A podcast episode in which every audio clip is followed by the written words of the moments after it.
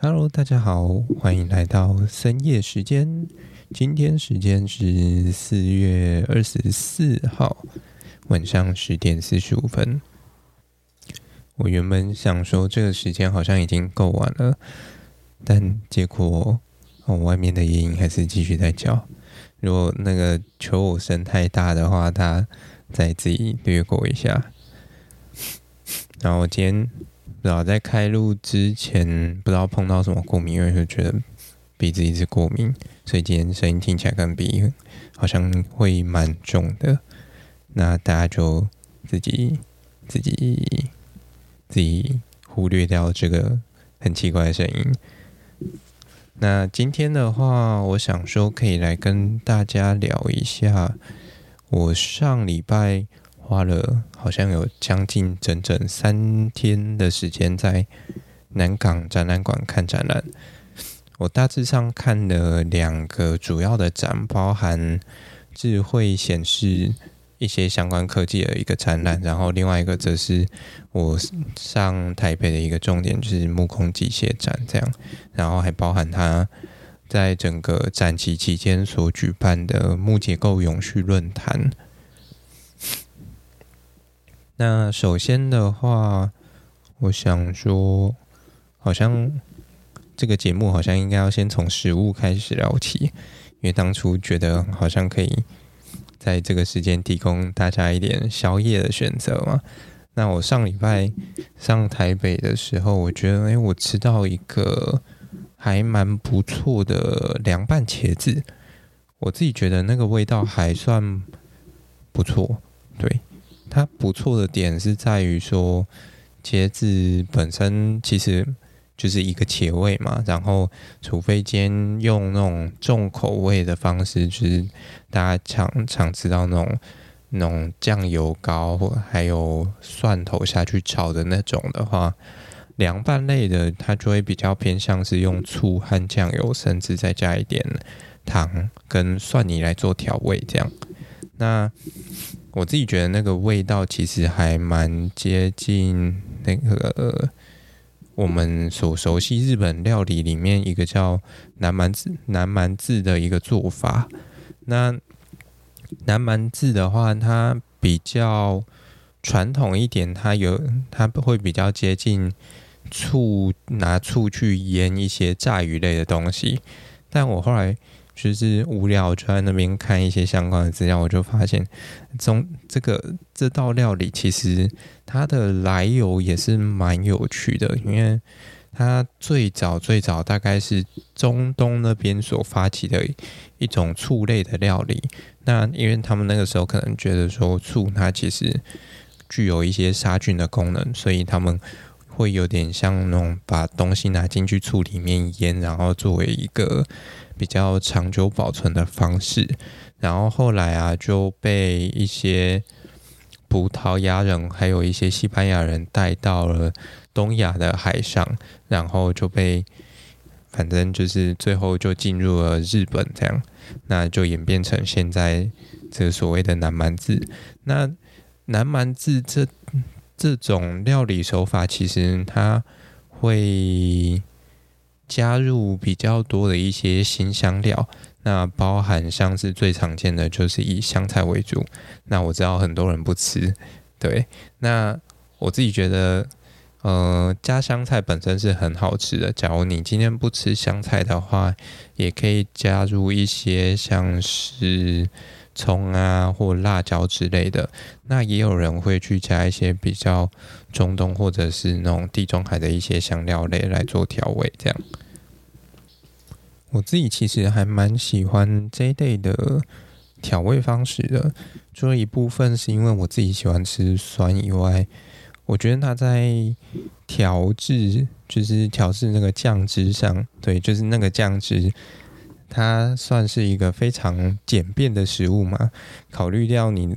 就是考虑除了那个、那个、那个什么。就是主食的部分啊，你假如说不要刻意去采用一些炸的东西的话，那虽然好像会少掉了一点灵魂，对，但但对不考虑这个以外的话，那我觉得它本身在制备上算是蛮简便的。那嗯、假如说要上爬山的话，我自己也会蛮推荐这一类的料理，因为就是你几个简单的调味料带着，其实就可以变出一些花样来。然后，尤其是夏天，有时候大家会希望可以先来一点比较爽口的前置小菜。那像这类的调味的东西，我就觉得蛮适合的。那除非今天考虑到它主食是要用一些炸物来，因为它。今天如果说用炸物去沾那个酱汁的话，它本身裹的那个皮会去吸附这些酱汁，让你吃起来那个味道还有层次会更不一样。这样主要是差在这边啦，对啊。不过我觉得大家也可以尝试看看。那假如大家听到这里觉得肚子饿的话，应该附近的一些日本料理店或一些居酒屋类的，应该是有机会可以点得到的。对啊，下次大家如果有去的话，有去一些像类似的餐厅，也可以尝试吃看看。我个人其实蛮喜欢的。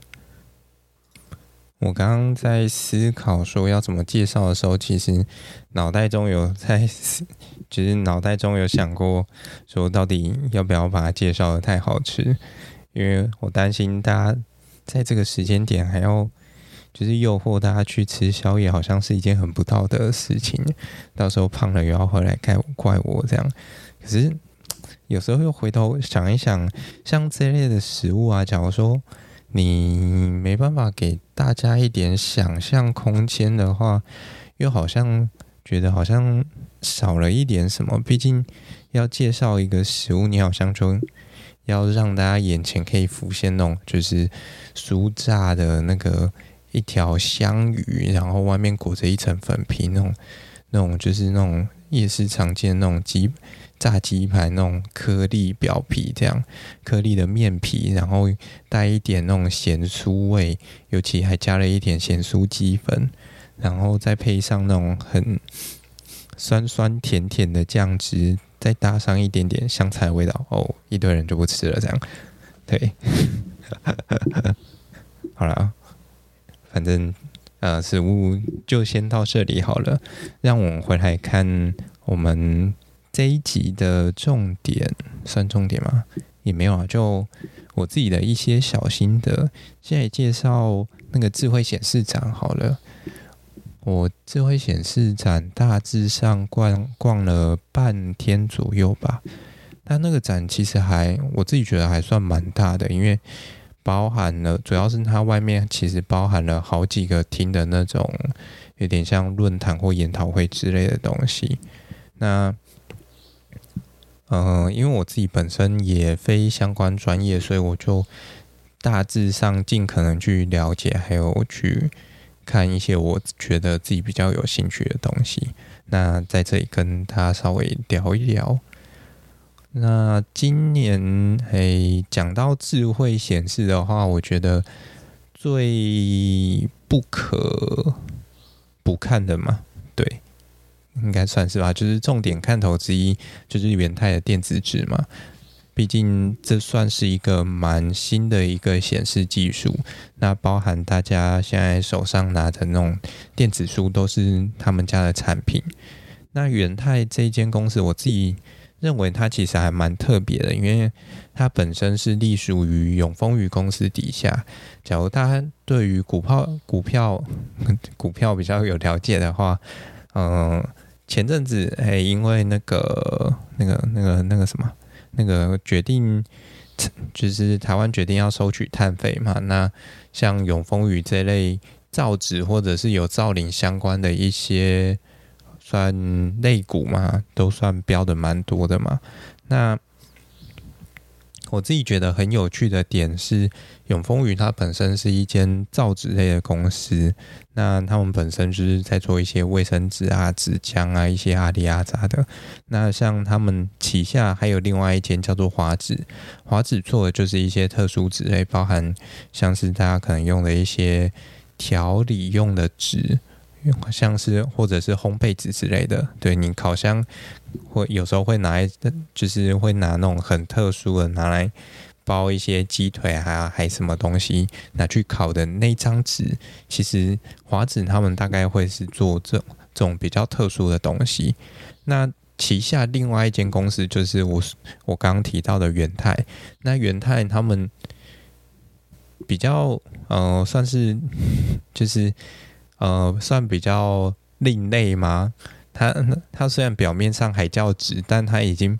跳出了纸这件事情了。尽管它还具有纸本身的那个存在价值嘛，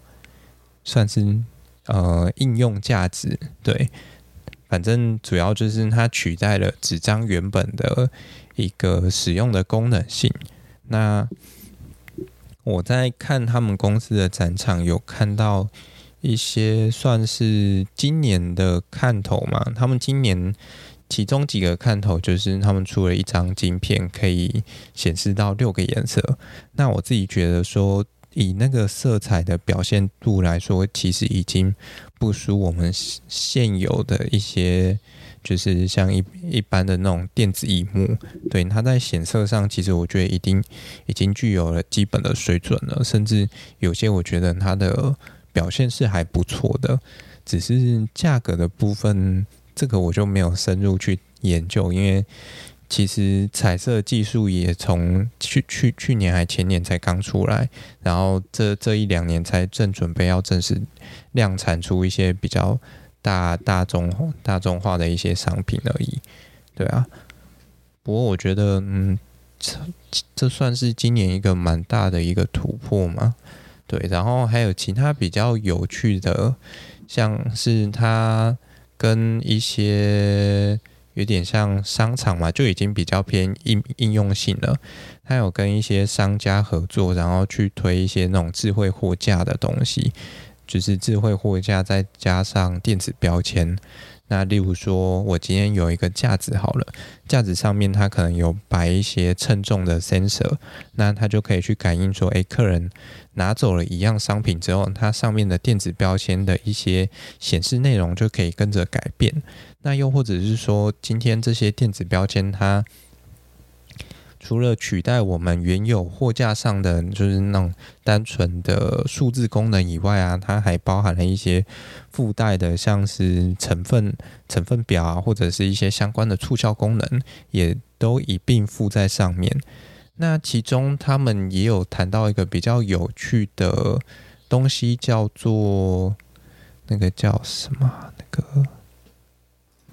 光通讯。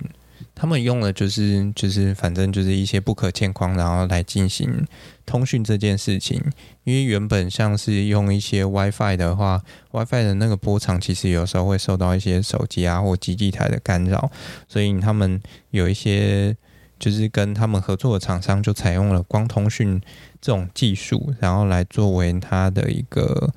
货架标签的有点像资料传输吗？或传导？对，他只要运用这种方式一次就可以改变，就是一个卖场里面很大量的标签内容。我觉得这个对于那种零售或这种量贩业，其实算是一个蛮重要的一个，算是技术的革新吧。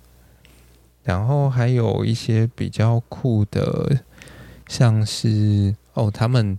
有跟应该是 BMW 合作吧，就是大家知道说，那个电子纸它本身是一个比较不需要去充电的一种显示技术，那他们就把这个东西呢运用在了车子上面。现有的车子啊，原本都是靠一些烤漆来改变车子外表的一些显示的色彩嘛。那他们今天就借由电子纸的方式，去年应该是从去年他们原本是采用黑白的，然后今年他们打算要推出那种彩色版本，这样超酷炫，完全不需要去就是花钱去考漆，你只要买这种电子纸的。外壳，那你就可以可以快速变换成你想要的颜色，然后开在路上，这样算是蛮有趣的。那除了元太之外啊，我看到还有一些跟跟这种显示比较相关，我觉得比较特别的，应该是有一间在做那种薄膜吗？或者是那种就是荧幕上面的那种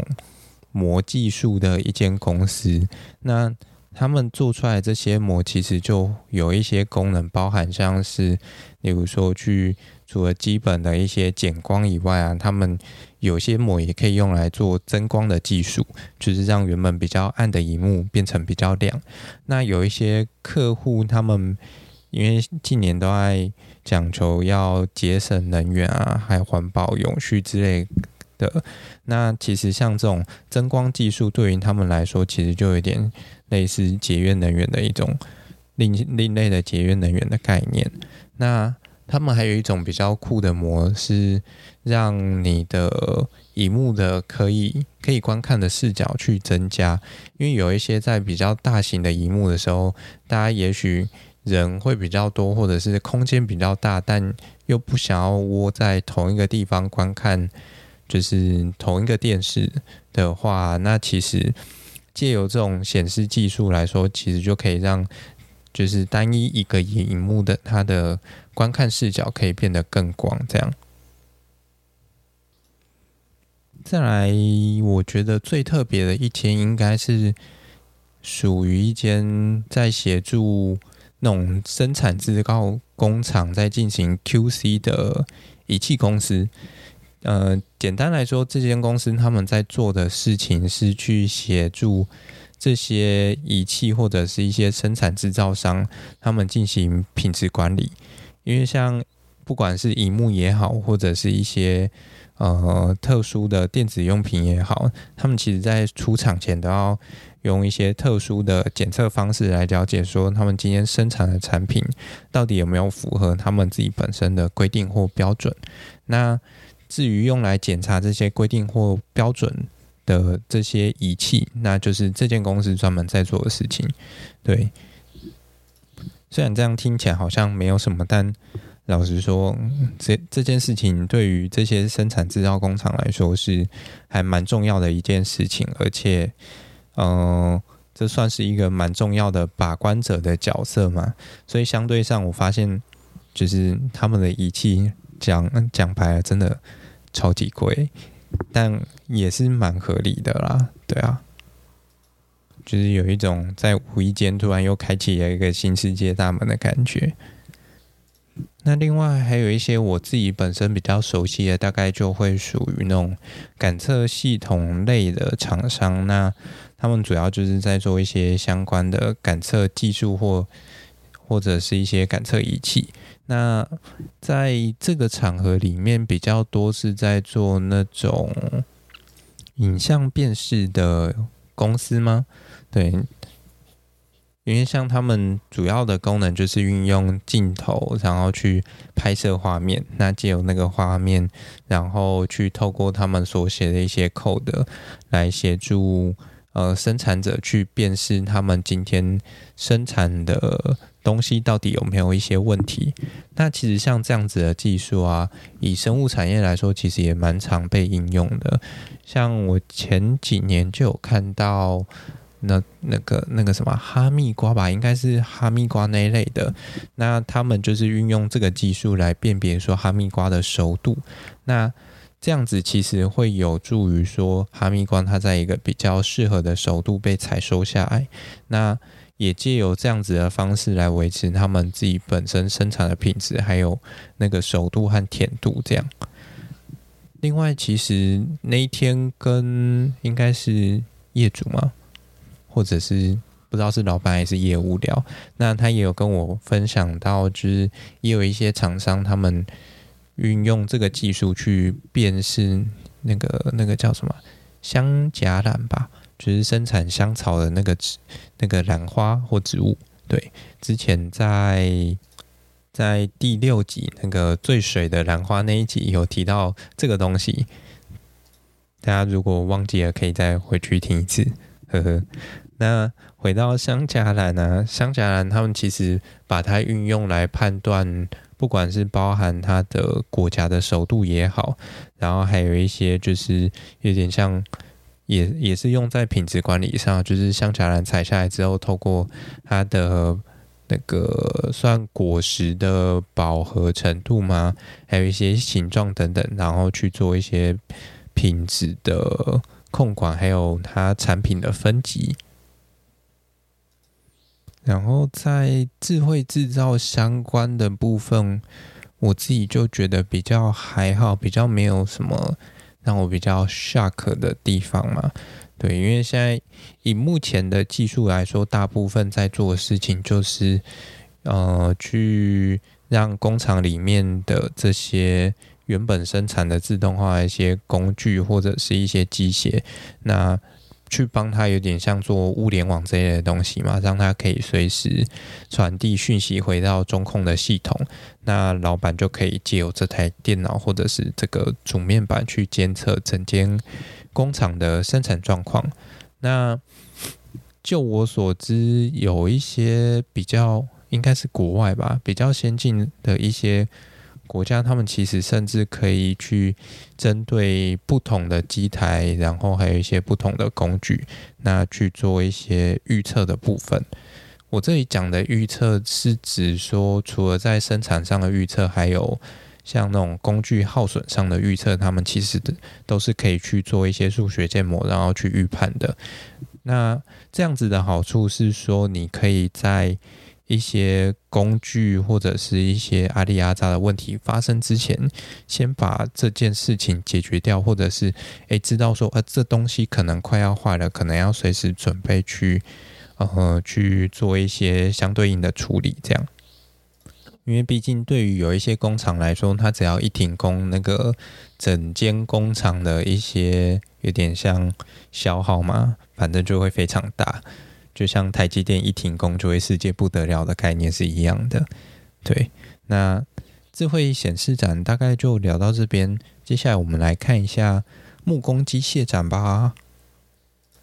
木工机械展的部分啊，其实，嗯，我应该先自首一下嘛，也也也不能这样讲啊，反正随便啦，就是，呃，因为今年。我我是第一次去看木工机木工机械展，那我发现其实他们展区里面有大致上有大概七层哦，应该有到六七层以上，几乎应该有七对七层左右是那种比较大型的工厂用的那种木工加工的一些机具，所以就变成说我今天进去其实。呃，对我来讲，在看的东西其实就没有办法看得那么深。我觉得下次要去可以找一些机械系的朋友，叫他们现场帮我解说，这样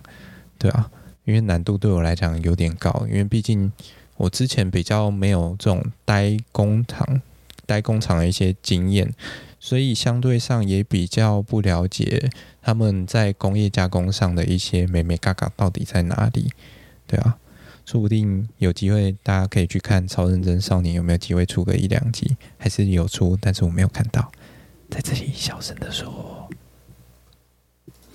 Anyway，反正我在机械展刚开幕的那一天，其实我有跟到他们当天的记者会。那整个记者会，我大致上跟着他们绕下来，大概有把握到几个重点。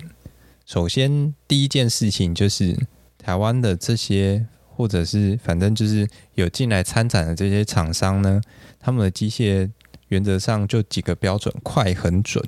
你会发现，他们现场展示就是，要这台机器可能一块木头塞进去，然后可能不到十秒钟，那东西就出来了。然后，对，你就只只看得懂说，哦，这东西加工的速度非常快。然后就。呃，业界或者是一些介绍人的说法是，诶，这个东西它在加工上是非常准确的。就拿曝光机来说好了，呃，曝光的话，原则上你可能一一块木头进去啊，你必须很精准的去控制它曝光的那个厚度，不然像因为木工或者是一些木结构，它本身是一个很精密的一种。算是构建或加工方式嘛？假如说你中间有差个呃多个几毫米的时候，有时候那个洞或者是就是你在木头在做一些榫接的时候，它其实就会接不起来。所以像这种精度要求，有时候在木工机具上反而是比较高的。那现场的话，原则上还有看到一些像是什么贴皮机啊，或者是一些做胶合的，然后还包含镭射切割或者是一些 CNC 之类的。那原则上就是跟一些木工比较相关的大型机具都可以在里面看到。那从我自己的一些对于展场的观察来说，在这个场合里面，其实一些外商或者是国外的访客。就是算是来的那个比率，其实算蛮高的。那可见，其实像呃，在展览解说里面，其实也有提到台湾的曝光机，其实算是世界有名的嘛，因为精度很高，而且速度又快，这样。然后呃，再来的话，我自己有发现说，外商的部分，其实他们在介绍的时候跟台湾厂商一个很大不一样的特点是在于说，他们会比较着重去强调他们和人的连接，那反倒是台湾就会比较习惯用那种算产品思维嘛，去讲求说，嗯、他们的机具或者是他们的机械加工出来的东西有有多好，或者是怎样怎样的，对。这我觉得算是一个比较明显的差异点。再来的话，就来聊聊我自己看展还有呃听论坛的一些心得好了。整个展场里面呢、我自己本身喜觉得比较喜欢的，因为也比较偏我自己自己看得懂或聊得起来的，是一间叫做保固兴业，他们是在做白蚁防治的。那呃，白蚁其实，在台湾的传统建筑来上，其实都算是一个蛮严重的一个危害的一个东西。那其实就在现场就跟他们去稍微聊天，了解一下，说，哎，今天在木构建筑上，白蚁的一些危害到底到了什么样子的程度？然后目前一些用药啊，或者一些一些相对应的算是处理措施吗？目前发展到什么样子的程度？然后反正就小聊了一下，这样。觉得嗯，白蚁这个东西其实比我想象中的还有还要再复杂，但也非常的有趣吗？对，然后我觉得之后应该可以详细的再跟他们深入聊一些东西。那等我把资料整理完，整理的差不多之后，再录一集来跟大家解说一下。因为毕竟之前在讲木构，就是大概第九集、第十集那个时候讲木构的时候，其实对于白蚁或者是一些病虫害，或者是一些腐朽菌的部分没有提到太多，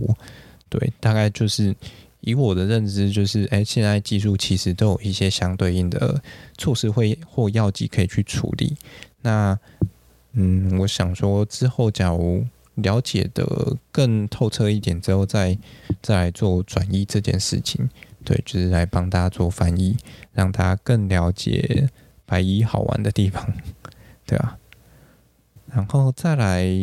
来聊聊论坛好了。论坛其实对我来讲是收获比较多的地方，因为除了一部分是更新资讯以外，还有看到一些或嗯，反正就也有听到一些比较不一样的想法。首先是呃，近年。因为这次的主题定把它定义在永续还有碳汇的部分，那所以当然就会请到那个中兴大学刘婉玉老师，因为他本身从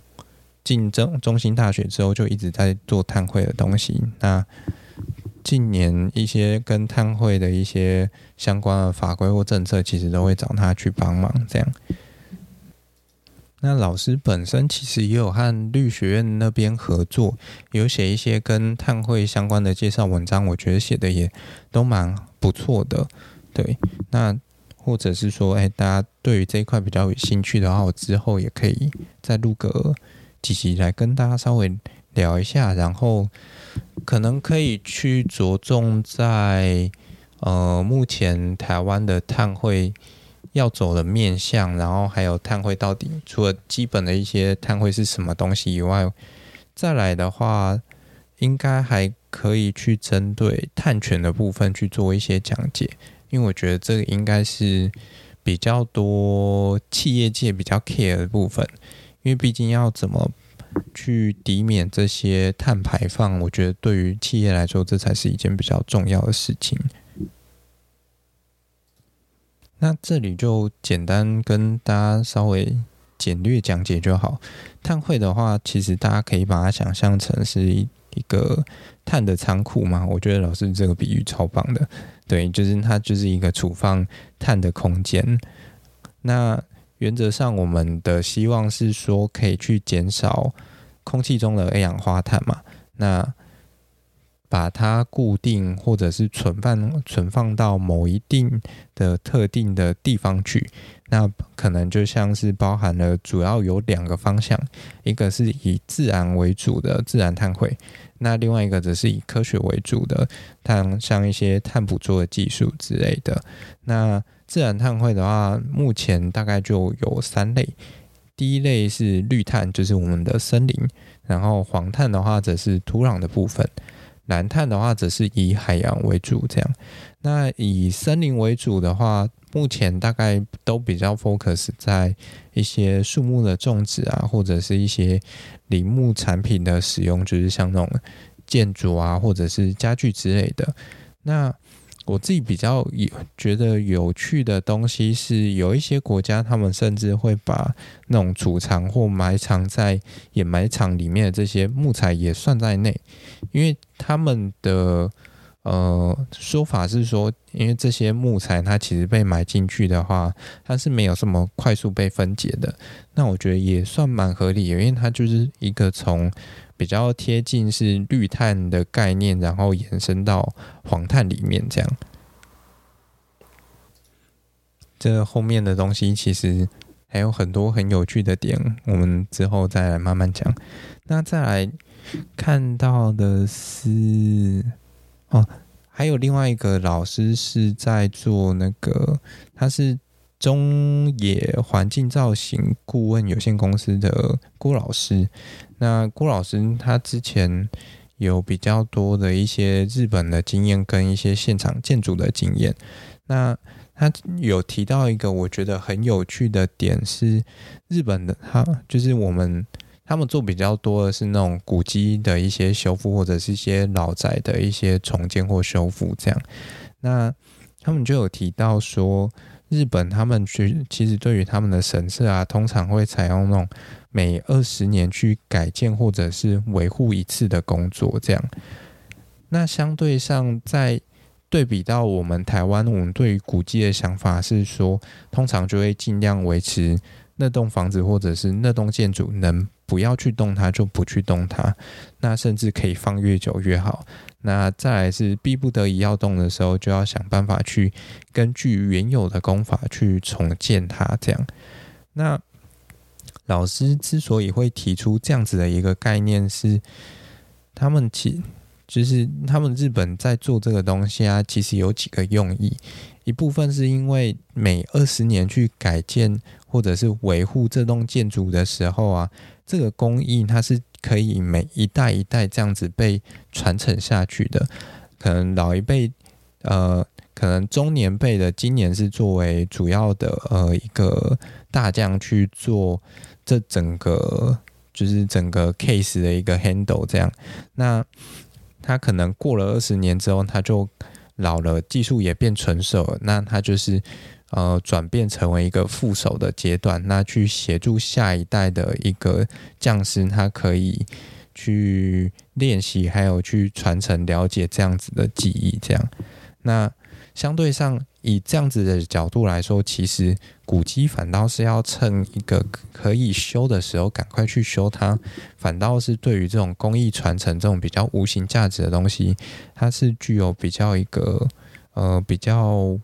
算是比较好的层面，对。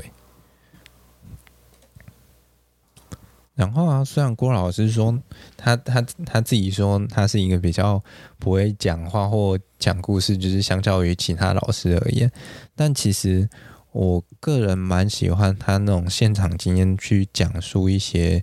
就是他们自己的一些努力的故事嘛。像他其中提到，他曾经去协助那个八田雨衣宿舍的一个算改建还重建吧。那因为早期的这种很多那种日治时期的建筑，几乎都是用块木来做的。但是这栋宿舍它在重建的时候啊，其实老实讲，现在的台块要么价格很高，要么很难找。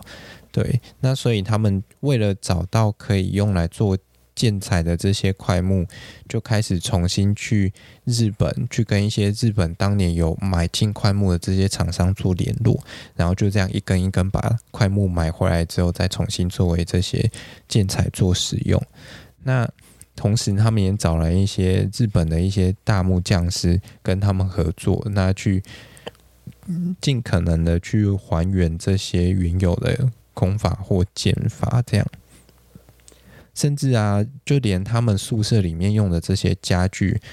那个郭老师他还说，他曾经一共就是为了这件事情去了七趟日本，然后就是好像是在那个什么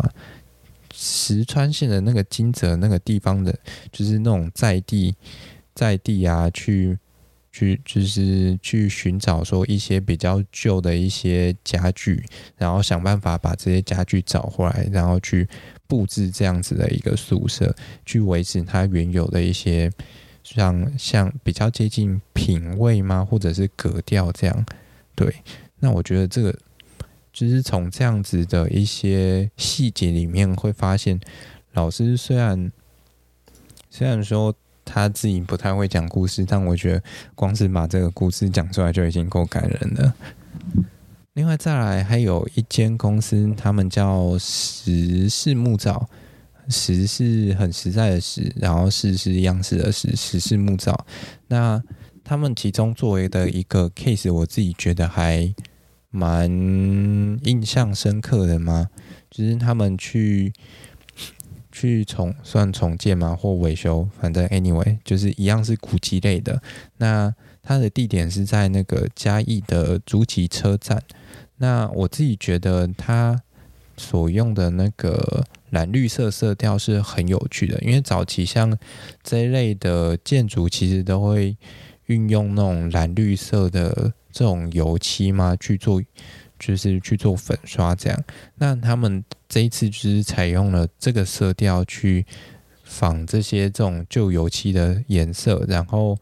这次他们就去寻找了一间厂商，请他们去生产这种木木材专用的漆，然后来做这样子一个设计。那在整体表现上，除了有原有的那种复古风以外，我自己觉得那个色调其实还蛮让人惊艳的。那尤其是再加上夜晚的灯光的时候，我觉得它算是摆脱了那种木造建筑原有的，就是。